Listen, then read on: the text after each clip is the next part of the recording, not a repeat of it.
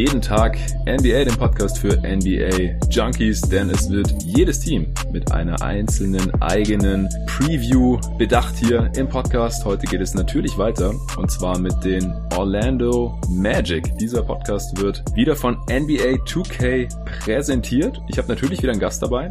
Und es ist natürlich wieder ein alter Wegbegleiter und wie viele andere Gäste hier auch, nicht alle, aber einige, kenne ich ihn über GoToGuys.de, die Seite, die ich mitgegründet habe und wo ich jahrelang Host vom Podcast war und auch viele Artikel geschrieben habe. Es ist Marc Petri. Hallo Marc. Hi, freut mich hier sein zu dürfen. Ja, freut mich auch, dass du am Start bist, denn du bist Orlando Magic Fan. Da du heute zum ersten Mal hier dabei bist, darfst du gerne kurz erklären, wie du zum Fan wurdest, warum du ausgerechnet Fan der Magic bist, vielleicht auch, wie es dir damit gerade so geht und wie du letztendlich hier im Pod gelandet bist bei mir. Ja, gerne. Tatsächlich hat's wie bei vielen Magic-Fans in Deutschland äh, Mitte der 90er angefangen durch Shaq und Penny.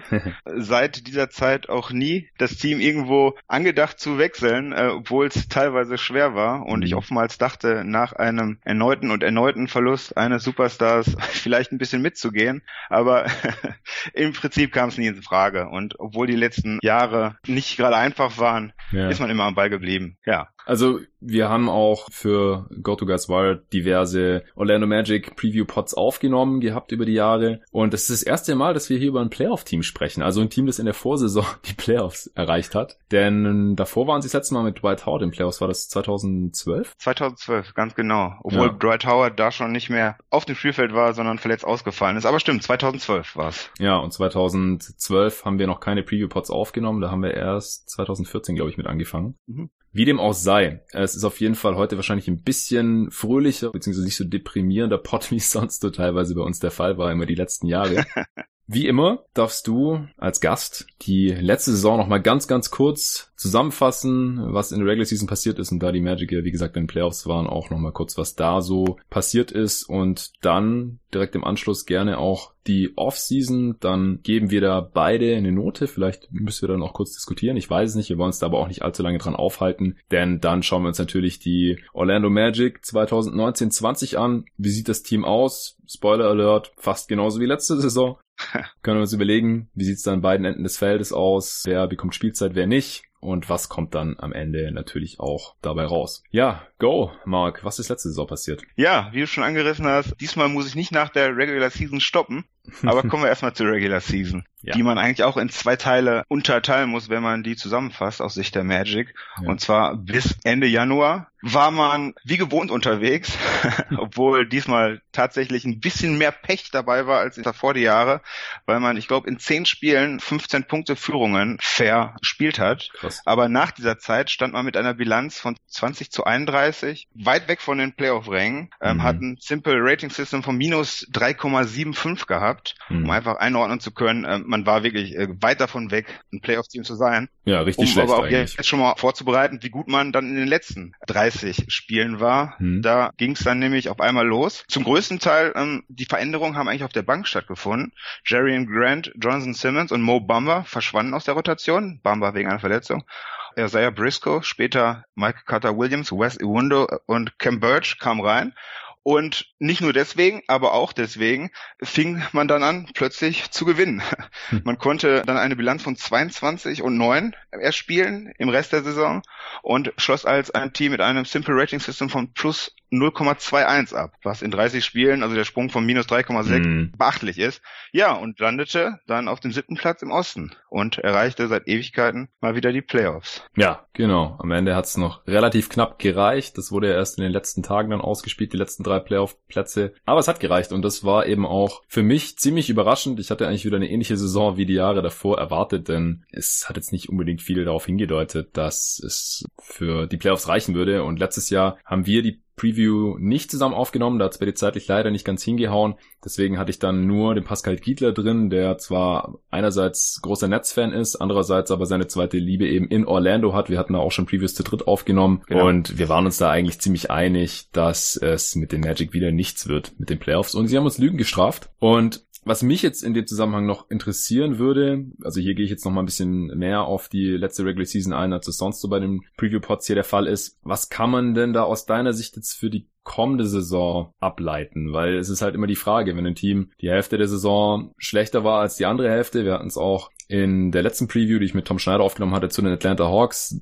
da war es ähnlich, nicht ganz so extrem, aber die haben halt die letzten Spiele nach dem All-Star-Break auch sehr viel besser gespielt als davor. Es ist halt immer die Frage, was war da los? Wie viel ist das wert? Was kann man da dann für die kommende Saison vielleicht schon rausziehen? Also da gehen wir dann nachher noch mal im, im Detail drauf ein. Du hast ja auch gerade schon gesagt, dass es an den Spielern lag, aber haben diese Spieler, hat dieser Benchmob dann einfach so viel besser funktioniert und, und dann da nicht die, die Führungen abgegeben? Oder vielleicht in ein, zwei Sätzen noch mal kurz.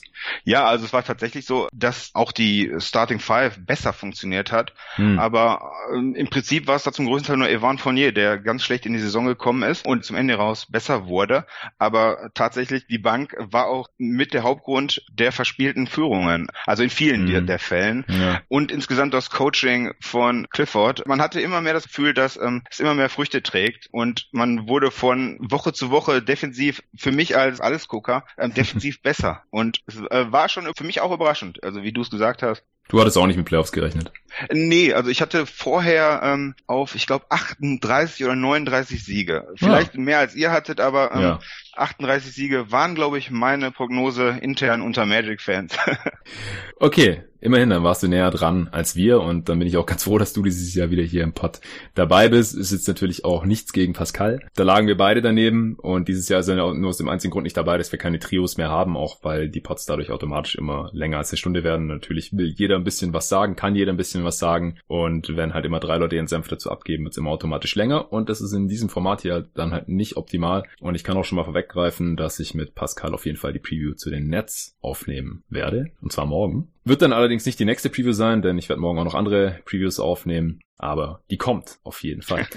Gut, so viel dazu. Wie ähm, fandest du denn den ersten Playoff-Auftritt seit langem von dem Match? Vielleicht noch ganz kurz, damit wir das hier dann abschließen können. Ja, äh, schwer äh, zu beurteilen. Also insgesamt fand ich okay. Also mir hat es Spaß gemacht, ehrlich mal wieder Playoffs zu gucken. Ähm, defensiv konnte man tatsächlich ähnlich gut spielen wie zum Ende der Saison, aber natürlich wurde von der starken Defense der Raptors ähm, aufgezeigt, dass man offensiv gerade im Thema Ballhandling limitiert ist und stark limitiert ist. Mhm. Man hat ähm, Wutsch immer gedoppelt, also in neun von zehn Angriffen gedoppelt.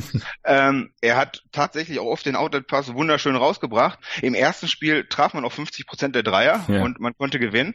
Aber als die dann nicht mehr fielen, und das war das Konzept der Raptors, uns diese Schüsse zu geben, dann war ähm, keine Chance mehr da. Aber man hat sich insgesamt ganz gut verkauft und ähm, für mich als Fan ähm, war es durchaus zufriedenstellend. Ja, ich denke, das ist nachvollziehbar. Dann kommen wir direkt zur Offseason und dann würde ich halt direkt mal mit der Frage einleiten, hat man denn aus deiner Sicht diese Probleme, die einem da oder diese Grenzen, die einem aufgezeigt wurden in den Playoffs, in irgendeiner Form adressiert, also Shooting und Ballhandling? Nein.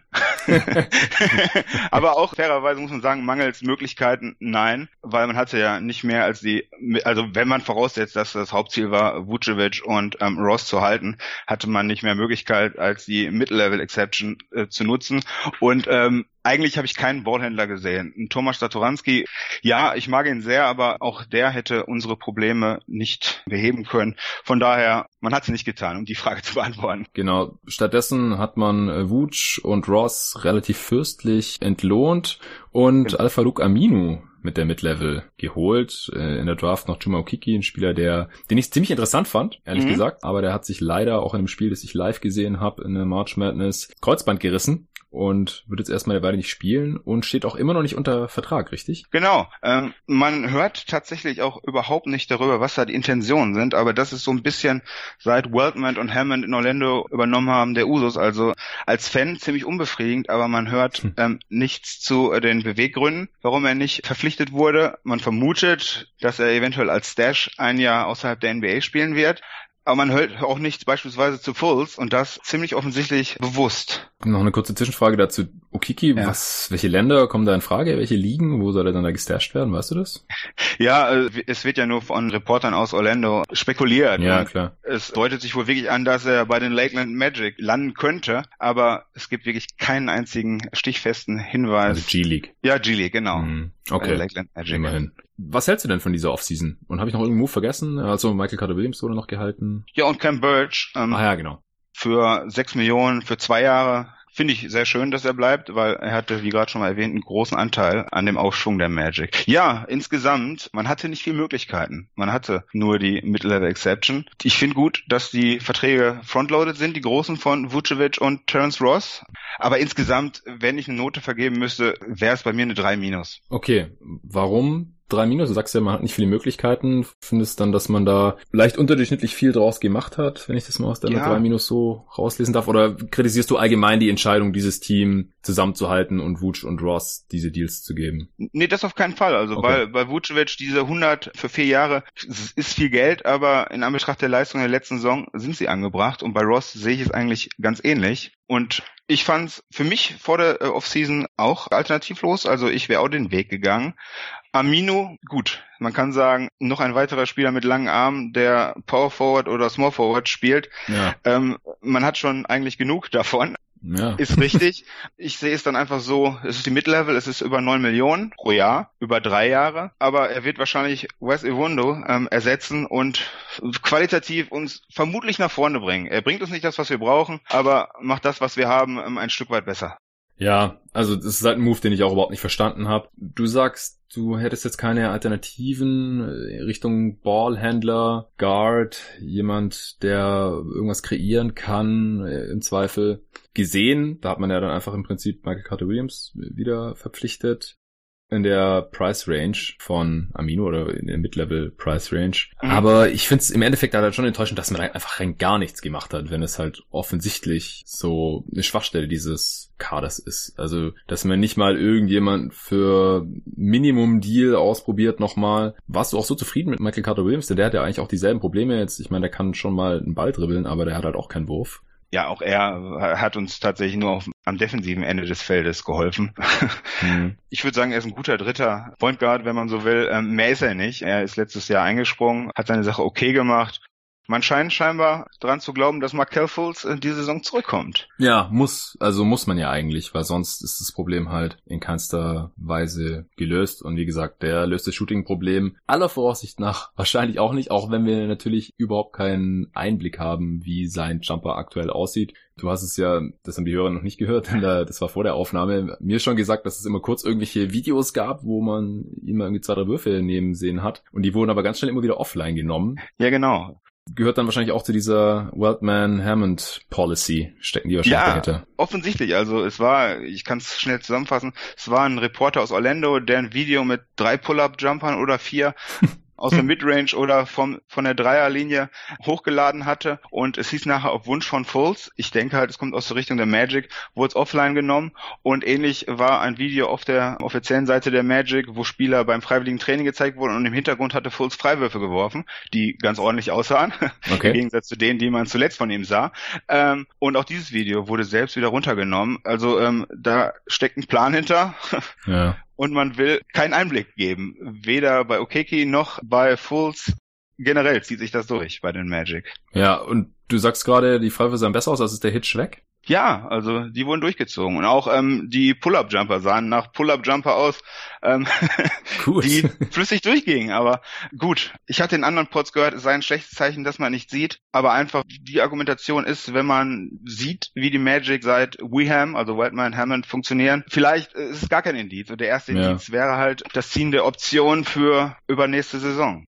Genau, also das ist jetzt vor ein paar Tagen noch passiert. Ich habe das auch direkt, als das von Vogue kam, retweetet und gesagt, okay, also wenn ein Team das jetzt schon macht, auch circa sechs Wochen, bevor sie diese Option spätestens ziehen müssen, da gibt's eine Deadline für, die ist Ende Oktober, mhm. und für über zwölf Millionen, ja, Fultz war First Pick, für die, die schon vergessen haben vor zwei Jahren. Das heißt, der verdient von allen Rookies am meisten, denn das wird ja je nach Draftposition natürlich gestaffelt. Und ein Team muss sich eben immer ein Jahr im Voraus überlegen, ob sie die Option für das folgende Jahr, für die folgende Saison schon ziehen wollen. Das heißt, es war jetzt die Option für 2020, 2021 und ich habe halt geschrieben, okay, entweder Fultz sieht richtig gut aus, so dass sie eben sechs Wochen vor der Deadline schon sagen können, wir wollen den auf jeden Fall auch in der übernächsten Saison noch für 12 Millionen haben und die Magic sind ja auch ein Team, das haben wir jetzt noch nicht erwähnt, die nicht in die Luxury Tax rein wollen, offensichtlich, denn sie haben ja Timothy Moskov gestretch-waved, was ähm, Julian Lage auch total abgestraft hat. Er hatte die Orlando Magic unter anderem deswegen bei den schlechtesten Off-Seasons mit drin, mhm. in dem Pod, den wir zusammen aufgenommen haben, bei seinen drei schlechtesten Off-Seasons. Und für die, die sich nicht mehr erinnern können, ich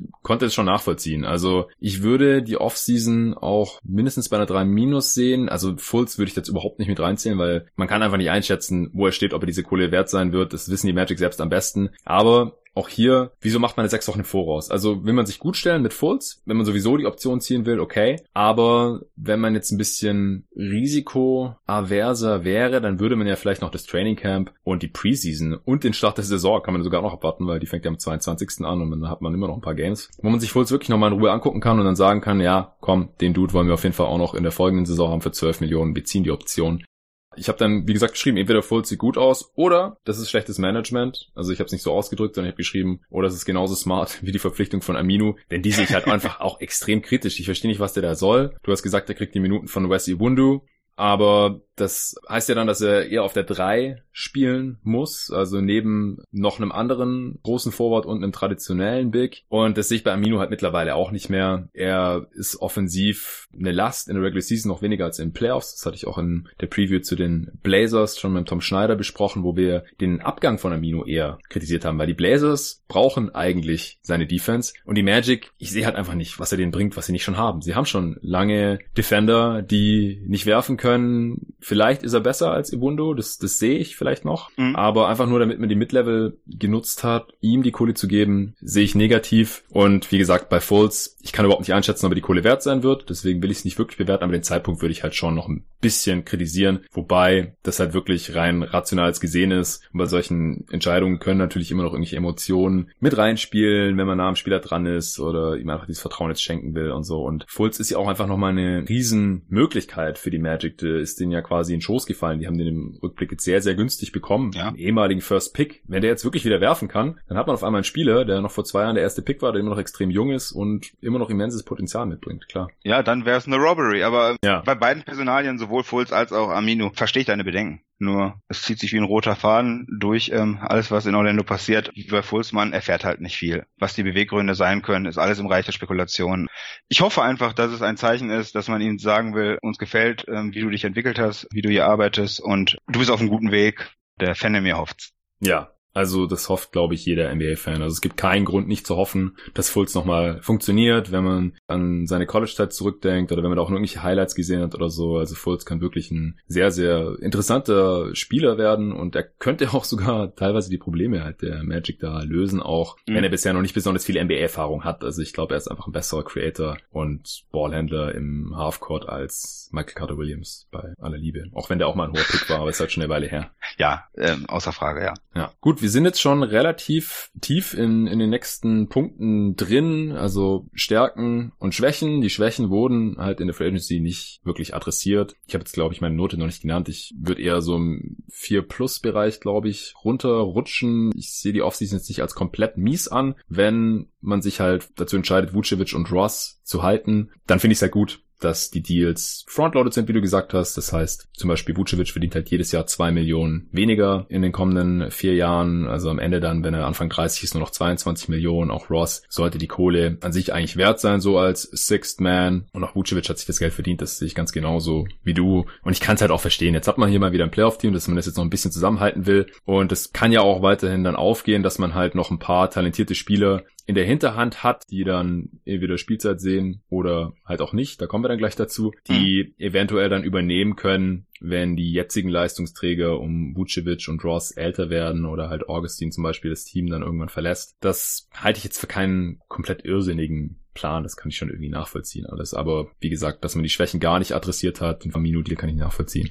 Und das viel mehr hat man halt nicht gemacht. So. Und dann fällt es halt schon sehr stark ins Gewicht bei mir. Okay. Dann Besprechen wir die Rotation mal noch ein bisschen weiter. Also in der Starting Five wird sich ja voraussichtlich nichts ändern, oder? Nee, ähm, ich gehe ähm, davon aus, dass wir mit der gleichen Starting Five in die Saison gehen werden. Heißt DJ Augustin, Evan Fournier, Isaac Gordon und Vucevic. Das sollte ähm, eine Konstante bleiben, ja. Ja, dann müssen wir uns jetzt über die Bank unterhalten. Du hast ja schon gesagt, ein paar der Spieler, mit denen es überhaupt nicht lief, die sind noch da. Muss auch noch mal dazu sagen, dass bei den Magic von den Top 11 Spielern, die Minuten bekommen haben, nur zwei weg sind. Und der eine ist halt Jonathan Simmons, der hat die siebtmeisten Minuten bekommen gehabt. Nee, ich schaue bei den Minuten pro Spiel.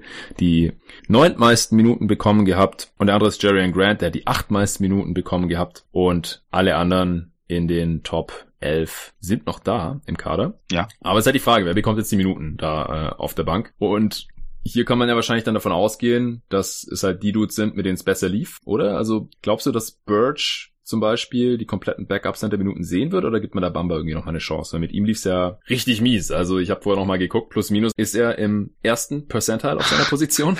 Das heißt, es gab statistisch keinen Center, mit dem es schlechter lief auf dem Feld in der ganzen Liga. Und so genau so sah es auch aus. Also tatsächlich hat da noch sehr viel gefehlt. Also die Tools ähm, klingen auf dem Papier ganz gut, aber äh, es war gar nichts. Also ich sehe auch kein Szenario, ähm, in dem Mo Bamba in der kommenden Saison der bessere Spieler als Converge sein wird.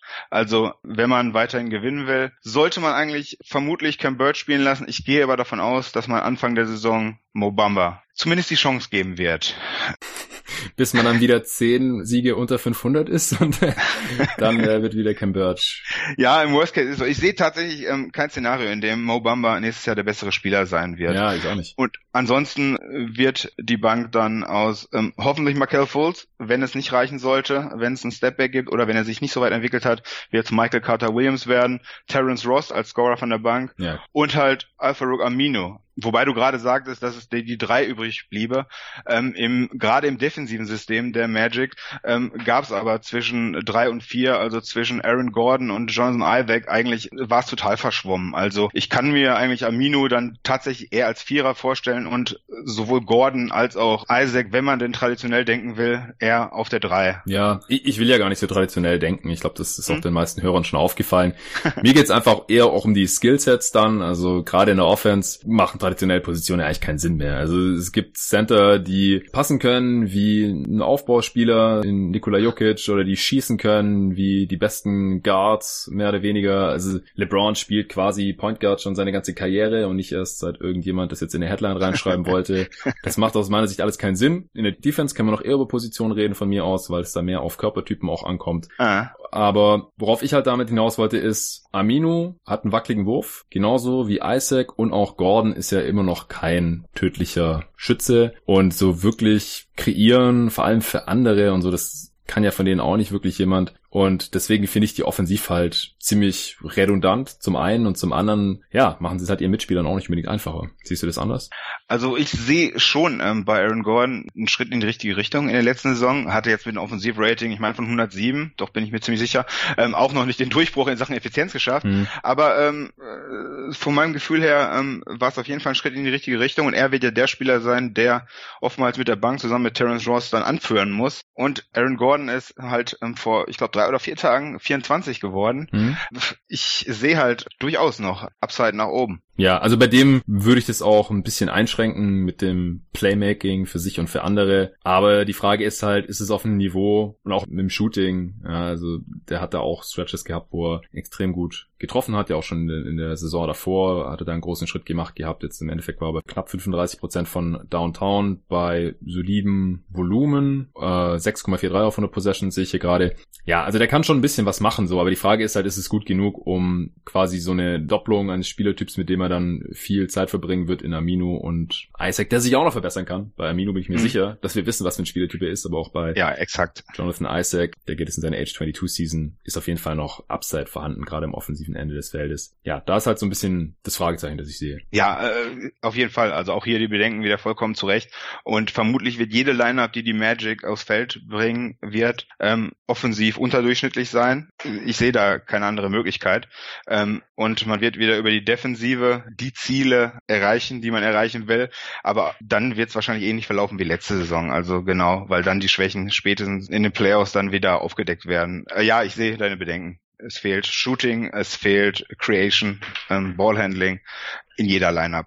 Ja, lass mich da gerade nochmal einhaken. Du hast gerade gesagt, jede Lineup wird offensiv unterdurchschnittlich sein. Also man kann es gerade nochmal ganz explizit sagen, dass die Stärken der Magic ganz klar am defensiven Ende liegen. Also laut Clean in the Glass hatten sie dann über die gesamte Saison eine Top 10 Defense auf Platz 8, um ganz genau zu sein, laut Defensive Rating. Aber offensiv war man halt über die gesamte Saison ein Flop 10 Team, hatte die neunt schlechteste Offense, da ist natürlich noch der schlechte Saisonstart drin, da sind noch die ganzen Minuten drin von Jerry Grant und Mo Bamba und Jonathan Simmons, die wir vorhin genannt hatten. Aber wir hatten es ja jetzt auch schon qualitativ benannt, so woran es da halt mangelt und es wurde halt nicht wirklich adressiert. Aber glaubst du nicht, dass eine All-Offense-Lineup geben könnte, die offensiv zumindest überdurchschnittlich sein könnte? Vielleicht DJ Augustine, Fournier, Ross, Vucevic natürlich und Gordon dann auf der 4?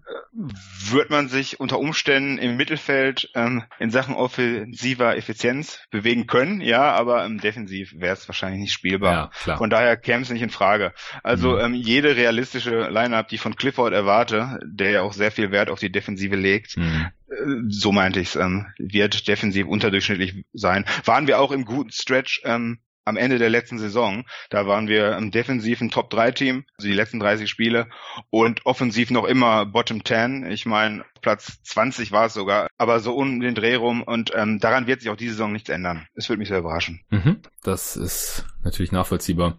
Gibt es jetzt einen Spieler, der aus deiner Sicht mehr oder weniger Minuten sehen sollte, als er wahrscheinlich bekommt? Wenn meine Prognose aus dem Liner-Part von gerade eintrifft, wäre es Cam Birch, weil ähm, er bewiesen hat, wie ähm, er dem Team helfen kann. Ansonsten ähm, sind die Minuten, wenn sie so eintreten, wie wir gerade prognostiziert haben, ähm, eigentlich auch die, die ich so sehen würde und also kein Spieler, wo ich mehr sehen wollen würde. Ja, also du meinst, Cam Birch sollte zumindest in einem Winning-Team dann halt die Minuten von Bamba bekommen. Aber wenn man es jetzt von der Spielerentwicklungsperspektive anschaut, meinst du nicht, dass Bamba halt ein paar Minuten zumindest bekommen sollte auch, damit man halt sieht, äh, wo er steht, damit er ein bisschen NBA-Luft schuppern kann oder wenn es nach dir ginge, soll er einfach vielleicht in G-League dominieren. Ich würde tatsächlich, also Ziel wird sein, ähm, Siege zu holen als im letzten Jahr ähm, und wieder die Playoffs zu erreichen. Und ich sehe tatsächlich, es ist quasi nur machbar. Also vielleicht ähm, überzeugt mich Mobamba schon in der ähm, Preseason eines Besseren, aber ähm, ich würde tatsächlich ähm, ihn noch ein Jahr in der G-League sehen. Hm. Ja, ist halt auch, also jetzt nicht ganz so ein großes Fragezeichen wie Fultz vielleicht, weil er hat immerhin ein Spiel Summer League gespielt, aber halt auch nur eins. Und dann äh, war schon wieder Sense bei ihm Wobei es wohl auch gesagt wurde, dass es ohnehin geplant war, nur ein oder zwei Spiele. Äh, Im zweiten Jahr ist es ja häufig so, dass die Spieler nach ein oder zwei Spielen rausgenommen werden. Und nachher hieß es, es war ohnehin geplant und die Verletzung mhm. sei jetzt nicht ähm, oder hätte nichts mit der zu tun, die letzte Saison auftrat. Hat er tatsächlich eine Verletzung gehabt? Ich habe nur General Soreness Lesen. Ja, genau, genau. Ja, okay. ähm, so habe ich ja. auch wahrgenommen. Genau. Ja. Das ist ja eigentlich eher so, ja, wenn der Körper halt nicht mehr an die Belastung gewohnt ist, dann spürt man das natürlich, wenn man auch lang keinen kompetitiven Basketball mehr gespielt hat. Am nächsten Tag oder über mehrere Tage dann bei jedem Schritt und so war's höchstwahrscheinlich dann bei ihm. Ja. Wie auch immer, wir sind auf jeden Fall dann gespannt, wie das mit Bamba ablaufen wird und ja klar, Falls ist es halt auch die Frage, wenn er fit ist und sein Jumper wieder einigermaßen funktioniert, wie viele Minuten von Michael Carter Williams würdest du ihm dann geben oder alle komplett dann? Oder hast du da irgendeine Vorstellung? Bei Fultz, ähm, also ähm, wenn er, ja, das ist wieder Reich der Spekulation, wenn Klar. er denn auf dem Level ist, ähm, dann die kompletten Backup-Minuten, selbstverständlich. Und im Best Case dann zum Ende der Saison raus immer mehr Minuten und vielleicht sogar am Ende womöglich nicht Starter, aber mit mehr Minuten als Augustin, was sicherlich der Best Case wäre. Das wäre krass. Ja, aber ähm, wenn er denn auf dem Level ist, dann äh, sollte er die kompletten Backup-Minuten Minuten hinter Augustin erstmal bekommen. Mhm. Bevor wir dann gleich zur Prognose kommen, noch die letzte Frage zum Roster. Siehst du eine Trade-Notwendigkeit? Also ich glaube, das ist äh, eher eine rhetorische Frage. Aber siehst du auch Kandidaten? Also wen könnte man denn traden, um vielleicht ein bisschen mehr Shooting oder Ballhandling in Kader zu bekommen? Also ja, man könnte ähm, glauben, es gibt eine Art Antipathie, aber ich wäre müsste schon wieder mit Mo Bamba anfangen. Aber ja, Mo langsam Bamba, wird's auffällig, Mark. Nein, ich bin tatsächlich, ich, ich mag sein Skillset total. Also Größe, lange Arme defensives Potenzial mit ähm, durchaus einem vorhandenen Schuss Ja. Die Mechanik, die stimmt. Ähm, ähm, super ähm, Skillset, aber ähm, es passt halt einfach damit zusammen, dass Cam Birch wahrscheinlich der bessere Spieler sein wird und dass irgendein Tanking-Team ihn gebrauchen könnte. Ähm, ja, also Shooting und wie wahrscheinlich 15 andere Franchises wäre natürlich so ein Spieler wie Brad LeBeal die ja. Lösung, aber ähm, vermutlich würde trotz der soliden Auftritte bei der WM Evan Fournier gemeinsam mit Mobamba plus einige Picks ähm, noch immer nicht reichen. Aber sowas in der Art wäre ähm, der Trade, also es muss jetzt nicht Bradley Beal sein, aber äh, ja. einfach äh, ein Spieler, der ähm, halt Creation und Shooting bringt für vielleicht ein Paket aus Fournier und Bamba, wäre der Best Case aus meiner Sicht. Ja, wobei Fournier halt gleichzeitig auch der Spieler ist, der das noch so ein bisschen mitbringt, Creation und Shooting. Ja. Halt vielleicht nicht auf dem Level, wo man es gerne hätte, natürlich auch nicht annähernd auf dem Level von Bradley Beal. Deswegen, dann hat man da ein Upgrade, aber ist halt auch die Frage, wer nimmt den dann? Ich meine, der geht jetzt seine Age 27 Season, hat zwar eine gute WM gespielt, aber ist jetzt auch nicht der Spieler, nach dem sich andere Teams die Finger lecken. Und er hat noch eine Player Option für die folgende Saison über 17 Millionen. Deswegen, ich weiß nicht, ob halt ein Team, das einerseits an Mobamba interessiert ist, andererseits Evan Fournier aufnehmen würde. Ich meine, klar, da kann man vielleicht Three-Team-Trades einstielen oder irgendwie sowas und man muss ja auch irgendwie auf das Gehalt kommen. Ja. Das ist wahrscheinlich der Hauptgedanke bei dir, warum man Fournier da reinstecken würde. Genau. Wenn es ein, wenn's ein qualitativer ähm, Upgrade, deutlicher Upgrade sein sollte, ähm, dann wird's ja ohnehin nur über noch zusätzlich mehrere Picks, ähm, womöglich mindestens zwei First Rounder oder etwas in der Größenordnung ähm, gehen. Und genau, da wird's ums Gehalt gehen. Und klar, müsste schon ein großes Upgrade gegenüber Fournier sein, der letzte Saison ähm, seine schlechteste Saison seit Vertragsverlängerung vor drei Jahren spielte bei uns. Mhm. Insgesamt durch den, äh, durch, über die ganze Saison gesehen wo ich so ein bisschen hoffe, dass ähm, da wieder ein Schritt in die richtige Richtung kommt und vielleicht langt's ja auch so. ja, ja, aber ich finde es interessant, dass du hier anscheinend mehrere Picks plus Bamba, also so ein Teil der Zukunft der Magic, für das jetzige Team, also für Win Now, opfern würdest. Ja, ist in der Tat so. Also wenn ähm, sich eine gute Gelegenheit ergeben würde, würde ich es tatsächlich machen. Mhm. Ja, die Magic haben ja auch alle zukünftigen eigenen Picks. Von daher läuft man dann auch nicht Gefahr, irgendwie gar keine mehr zu haben. Beziehungsweise alle wegtraden darf man ja sowieso nicht wegen der Step-In Room und muss jeden zweiten sowieso behalten. Äh, kann höchstens Pick-Swaps machen, aber wie gesagt, da sind die Magic sowieso weit weg von entfernt. Also man könnte sogar hier ein, zwei Picks oder noch mehr mit reinschmeißen in so ein Paket und ja, ist auf jeden Fall irgendwie eine Option natürlich, wenn man dieses Team noch irgendwie verbessern will. Gerade im Hinblick auf die Playoffs. Also ich glaube, für die Regular Season ist es jetzt nicht so das riesige Problem. Da kann wahrscheinlich schon viele Spiele mit der Defense und noch ein bisschen individueller Klasse natürlich allen voran von Wutsch gewinnen. Aber Richtung Playoffs sehe ich halt auch wieder dieselben Probleme wie in der vergangenen Saison. Da sind wir jetzt auch schon mittendrin in der Prognose eigentlich. Äh, aber jetzt würde ich dich mal fragen, wo du den Best Case diese Saison für deine Orlando Magic sehen würdest, wie viele Siege und was müsste dafür passieren? Ähm, ich würde tatsächlich auf 49 Siege als Best Case um den Dreh rum ähm, plädieren, ja. Mhm. Also und was passieren müsste, ja. wäre ähm, die natürliche Weiterentwicklung von ähm, Jonathan Isaac und ähm, Aaron Gordon, was eigentlich aber auch zu erwarten ist. Ob es jetzt so gut wird, dass man dann bei 49 oder 50 Siegen landen wird, aber im Prinzip, ähm, außer vielleicht bei Vucevic, ähm, sehe ich keinen Spieler, wo ich davon ausgehe, dass er eine schlechtere Saison spielen wird, sondern tendenziell, vielleicht in Klammern DJ Augustin, ähm, erwarte ich zumindest, dass man besser spielt als letzte Saison. Offensiv mhm. zumindest. Und warum bei Wutsch nicht unbedingt? Weil ich sehe da kein weiteres Bergauf. Also ähm, das da war sein Potenzial komplett ausgeschöpft. Was er letzte Saison, Saison gespielt hat und ähm, ich meiner Meinung nach, ähm, es geisterte ein paar Mal durchs Internet offensiv nicht spielbar. Ähm, in den Playoffs, äh, für mich war die Defense der Raptors so strukturiert, dass er nicht zur Geltung kam. Für mich ähm, gibt's da kein Bergauf. Also ähm, wenn er nochmal genauso spielt wie letzte Saison, dann wäre es für mich absolut befriedigend.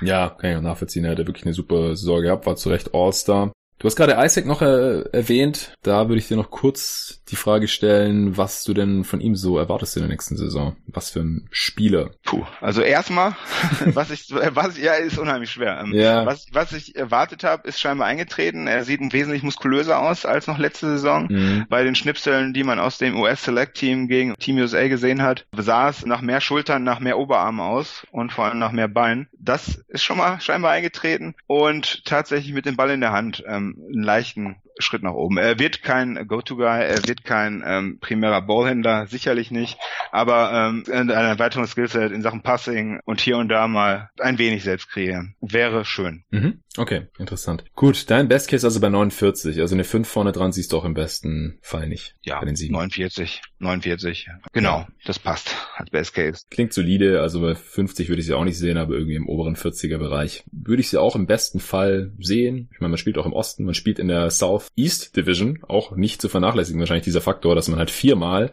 gegen Charlotte ran darf, gegen Washington ran darf, die früher oder später vielleicht Bradley Beal traden und dann sind die auch nicht mehr besser als die Hornets höchstwahrscheinlich. Das macht es natürlich auch relativ einfach, hier und da mal ein paar Siege mehr einzusammeln als irgendwelche Teams, die in sehr viel besseren Divisions zocken oder natürlich die in der Western Conference zocken, wo Stand heute 14 Teams in die Playoffs wollen, gehe ich mal von aus. Das ist im Osten nicht so ganz der Fall. Die Magic auch ein bisschen helfen. Genau. Wie sieht's denn im Worst Case aus? Ich würde tatsächlich den Wert der letzten Saison, also uh. mit 42 Siegen gehen. Okay. Wie gerade schon erwähnt, ähm, sehe ich ähm, realistisch keinen Spieler, der eine schlechtere Saison spielen sollte. Ja, Außer Wutsch eventuell, wenn er halt nicht mehr in die letzte rankommt. Ja. Ja, ich meine, es könnte ja trotzdem passieren, dass Bamba mehr Minuten sieht, hast du ja vorhin selber gesagt. Und wenn er halt noch nicht viel besser ist als letzte Saison, dann wird man automatisch wahrscheinlich ein bisschen schlechter sein. Ja, wobei ich ähm, wie Clifford meine ganz gut einschätzen zu können und ähm, er würde in dem Fall meiner Meinung nach sehr schnell intervenieren, wenn es nicht funktioniert. Also wenn er am Anfang die Chance bekommt. Schneller als letztes Mal. Und es nicht funktionieren wird ähm, und er nicht überzeugen wird, dann würde ziemlich sicher Cambridge schnell zurückkommen in die Rotation. Mhm. So schätze ich Clifford ein. Ja. Oder auch, dass Fultz vielleicht mehr Minuten bekommt, als gut sind für das Team. Siehst du die Gefahr im, im Worst Case? Ich glaube nicht, nein. Also ich glaube ähm, auch da, äh, also Clifford ist ein großer, großer Fan von DJ Augustine und ich glaube nicht, dass er da, wenn es denn läuft, ähm, ähm, die Minuten für Fultz überdrehen würde, wenn er denn ähm, in der Lage ist, weiter zu helfen. Ja, ich versuche gerade irgendwie einen Case zu konstruieren, dass halt die Bank wieder irgendwie diverse Vorsprünge verspielt, indem halt die jungen Spieler, die Talente, die ehemaligen hohen Picks da Minuten sehen, die sie von der Leistung her jetzt vielleicht verdient hätten. Dass man halt irgendwie wieder in so eine Situation reinkommt wie Anfang der letzten Saison. Aber ich finde es ziemlich überzeugend und dein Vertrauen in Clifford ist ja wohl auch sehr, sehr groß. Ja. Deswegen kann sein, dass die zweite Saisonhälfte vielleicht ein bisschen fluky war, aber ich denke auch nicht, dass sie im schlechtesten Fall viel schlechter wären als in der letzten Saison. 42 Siege sind halt im Osten eigentlich safe Playoffs, also siehst du sie in jedem Fall in Playoffs. Ja, doch. Ähm, da, äh, eigentlich ähm, gehe ich fest davon aus, ja. Hm. Wenn alles ohne Verletzungen läuft, dann sehe ich uns auf jeden Fall in den Playoffs. Ja, also katastrophale Verletzungen lassen wir immer raus bei den Worst genau. Cases. Genau. Ich sehe jetzt auch keine schrecklich verletzungsanfälligen Spieler, wo man irgendwie jedes Jahr 10, 15, 20 Spiele einbuchen musste, die halt nicht dabei sind. Von daher, ja, aber ich denke halt, dass man im schlechtesten Fall vielleicht von anderen Teams im Osten überholt werden kann und dann vielleicht nicht mehr ganz auf den Rekord kommt und dann vielleicht knapp die Playoffs verpassen würde. Also gehe ich mal im Worst Case auf 39 runter zumindest und dann halt knapp keine Playoffs, weil das will ich jetzt hier einfach Stand heute nicht komplett ausschließen. Auch wenn die zweite Saisonhälfte sehr überzeugend war, man hat halt immer noch gravierende Schwächen, die ich wie gesagt in der Regular Season finde ich so schlimm halte, aber die sind halt Stand heute noch da und zumindest was die Spielzeit von Fulls und auch Leistungsfähigkeit von Fulls angeht und in geringerem Maße für Bamba sind dann noch ein paar kleine Fragezeichen da. Aber ich verstehe auch deinen Case, also du hast mich schon ziemlich überzeugt. Wahrscheinlich hätte ich, bevor wir hier uns unterhalten haben, gesagt Worst Case irgendwie im mittleren 30er Bereich oder so. Da bin ich jetzt schon deutlich von abgerückt. Aber dann kommen wir jetzt zum Realistic Case und da schauen wir uns ja gleichzeitig auch immer die Batting Line an, wo die rumliegt. Und dann überlegen wir, ob wir over oder under gehen in diesem Fall. Die Magic Lines liegen hier bei fünf verschiedenen Anbietern, habe ich offen, zwischen 35,5, wow, das ist sehr niedrig, und 42,5, aber am häufigsten vertreten dreimal haben wir 40,5, deswegen würde ich jetzt einfach mal die nehmen. Da musst du ja dann auf jeden Fall rüber, auch im Worst Case. genau, jetzt bin ich gezwungen. Ähm, mit meinem Realistic Case, wo ich bei 44, 45 wäre, ähm, bin ich auf jeden Fall in jedem Fall drüber, ja. Mhm. Ja, das ist jetzt witzig, weil dann haben wir wirklich alle drei Cases eigentlich fast identisch. Ich denke halt nur, dass es im Worst Case ein bisschen schlechter werden kann, aber ich habe die Magic mittlerweile auch bei 44 Siegen. Also wenn du sagst 44, 45, unterscheiden wir uns da auch nicht. Das mhm. ist bei mir im Osten Platz 6. Ja, wäre es bei mir in etwa auch. Also ich sehe uns zwischen Platz 5 und 7, genau. Hm, also für Heimrecht reicht's auch nicht. Also mit 44, 45 Siegen wahrscheinlich auch realistisch nicht. Im Best Case mit 49 dann vielleicht schon ja, vermutlich könnte oder vermutlich wird es nicht reichen, aber es könnte funktionieren, dass man mit 49 Siegen dann Heimrecht hat, ja. Ähm, hängt natürlich davon ab, wie gut die Raptors sich jetzt fangen beispielsweise, aber ja, klar. Vermutlich eher nicht Heimrecht, genau. Und in den Playoffs dann, wir sehen ja nach wie vor da die massiven Probleme, gerade wenn man dann halt gegen ein Team mit Heimrecht ran muss, das höchstwahrscheinlich qualitativ auch besser aufgestellt ist. Siehst du bei den Magic irgendwie einen Weg, eine Playoff-Serie zu gewinnen oder es ausgeschlossen? Ja, ausgeschlossen. ähm, also die Raptors haben es halt optimal tatsächlich gegen uns gespielt und waren halt auch ein sehr gutes Team, wie sich im Nachhinein auch herausstellen sollte. Ja. Ähm, also unsere Defense hat weiterhin so funktioniert, wie sie vorher funktioniert hat. Wir haben ähm, super viele ähm, Mitteldistanzwürfe angeboten, aber Kawhi und ähm, Siakam in der Serie haben sie halt zu gefühlt 70, 80 Prozent getroffen. Ähm, ähm, und ähm, ja, wenn man jetzt nochmal gegen die Raptors spielen könnte, könnte man, äh, wenn sich alle Spieler entwickeln, wie er hofft, vielleicht eine offenere Serie bieten. Gewinnen, vermutlich ist man Außenseiter, ja. Würde ich auch so sehen. Also Stand heute würde ich auch nicht davon ausgehen, dass man in die zweite Runde kommt oder so. Also gutes Regular Season Team, das höchstwahrscheinlich in die Playoffs kommt, aber dann ist voraussichtlich Schluss, um es zusammenzufassen, oder? Davon müsste man ausgehen, ja. Okay. Siehst du sonst noch irgendwelche Awards, die die Orlando Magic gewinnen könnten? Also bei Teams in der Range ist es immer schwierig. Also ich glaube, mit MVP braucht man da gar nicht erst anfangen. Mit einem guten Defensivteam kann man über Defensive Player of the Year nachdenken, aber das ist Bootshirts auch nicht, auch wenn er die Defense da ankert und auch sonst wahrscheinlich niemand. Most Improved Player ist immer so ein Ding. Isaac vielleicht, wenn jetzt richtig. Ich sehe da nicht das ähm, Volumen, was man bringen müsste. Er wird nicht unsere erste Option sein, nicht unsere zweite, vermutlich nicht unsere dritte. Nee, mhm. auch da. Sowohl beim Defensivspieler des Jahres, ähm, wo Isaac auch das Skillset mitbringt, um ähm, eine Option zu sein, vielleicht irgendwann mal in zwei, drei Jahren. Mhm. Aber auch da ähm, sehe ich ihn nicht kurzfristig. MIP auch nicht. Gordon hat vielleicht letztes Jahr schon zu gut ähm, performt, um ja. da jetzt den großen Step nach vorne zu machen. Den sehe ich dann wiederum auch nicht. Ich sehe ihn besser und effizienter nächste Saison. Also bin da sehr optimistisch, aber auch nicht den Sprung. Auch da wird es kein Award geben. Rookie of the Year, wir werden keinen Rookie vermutlich haben. Also ähm, ich sehe uns nirgendwo als Favorit auf einen der Awards. Ja, Sixth Man, vielleicht Terrence Ross? Wenn überhaupt, ja. Mhm. Ich hatte andeutungsweise von Robbins, das ist ein Schreiber, ähm, der für die Sentinel geschrieben hat, ähm, gehört, dass wohl durchgesickert sei, er soll also häufiger Ballhändler beim Pick and Roll sein nächstes Jahr. Wenn er dann mehr den Ball in der Hand hat und das Ganze effizient noch zeigen kann, äh, eigentlich letzte Saison war es ja zum größten Teil nach dem Screen kam er dann ähm, zum Dreier. Off-Ball-Screen. Genau, mhm. wenn er das effizient umsetzen könnte, unter Umständen, aber vermutlich eher nicht. Mhm. Also Butch vielleicht wieder All-Star, wenn er die Leistung ja. halten kann. Im Osten ist es durchaus drin. Vielleicht auch Gordon, wenn er Schritt macht. Also für Most Improved hat der letzte Saison tatsächlich schon wahrscheinlich zu gute Per-Game-Stats aufgelegt. 16, 7 und knapp 4 Assists. So, da müsste der Sprung halt wirklich riesig sein zum klaren Star und All-Star. Dann würde vielleicht nochmal in die Debatte reinkommen. Genau. Dann müsste er deutlich besser performen als beispielsweise Siakam letzte Saison. Ähm, das ja. sehe ich dann auch nicht kommen. Genau. Hm.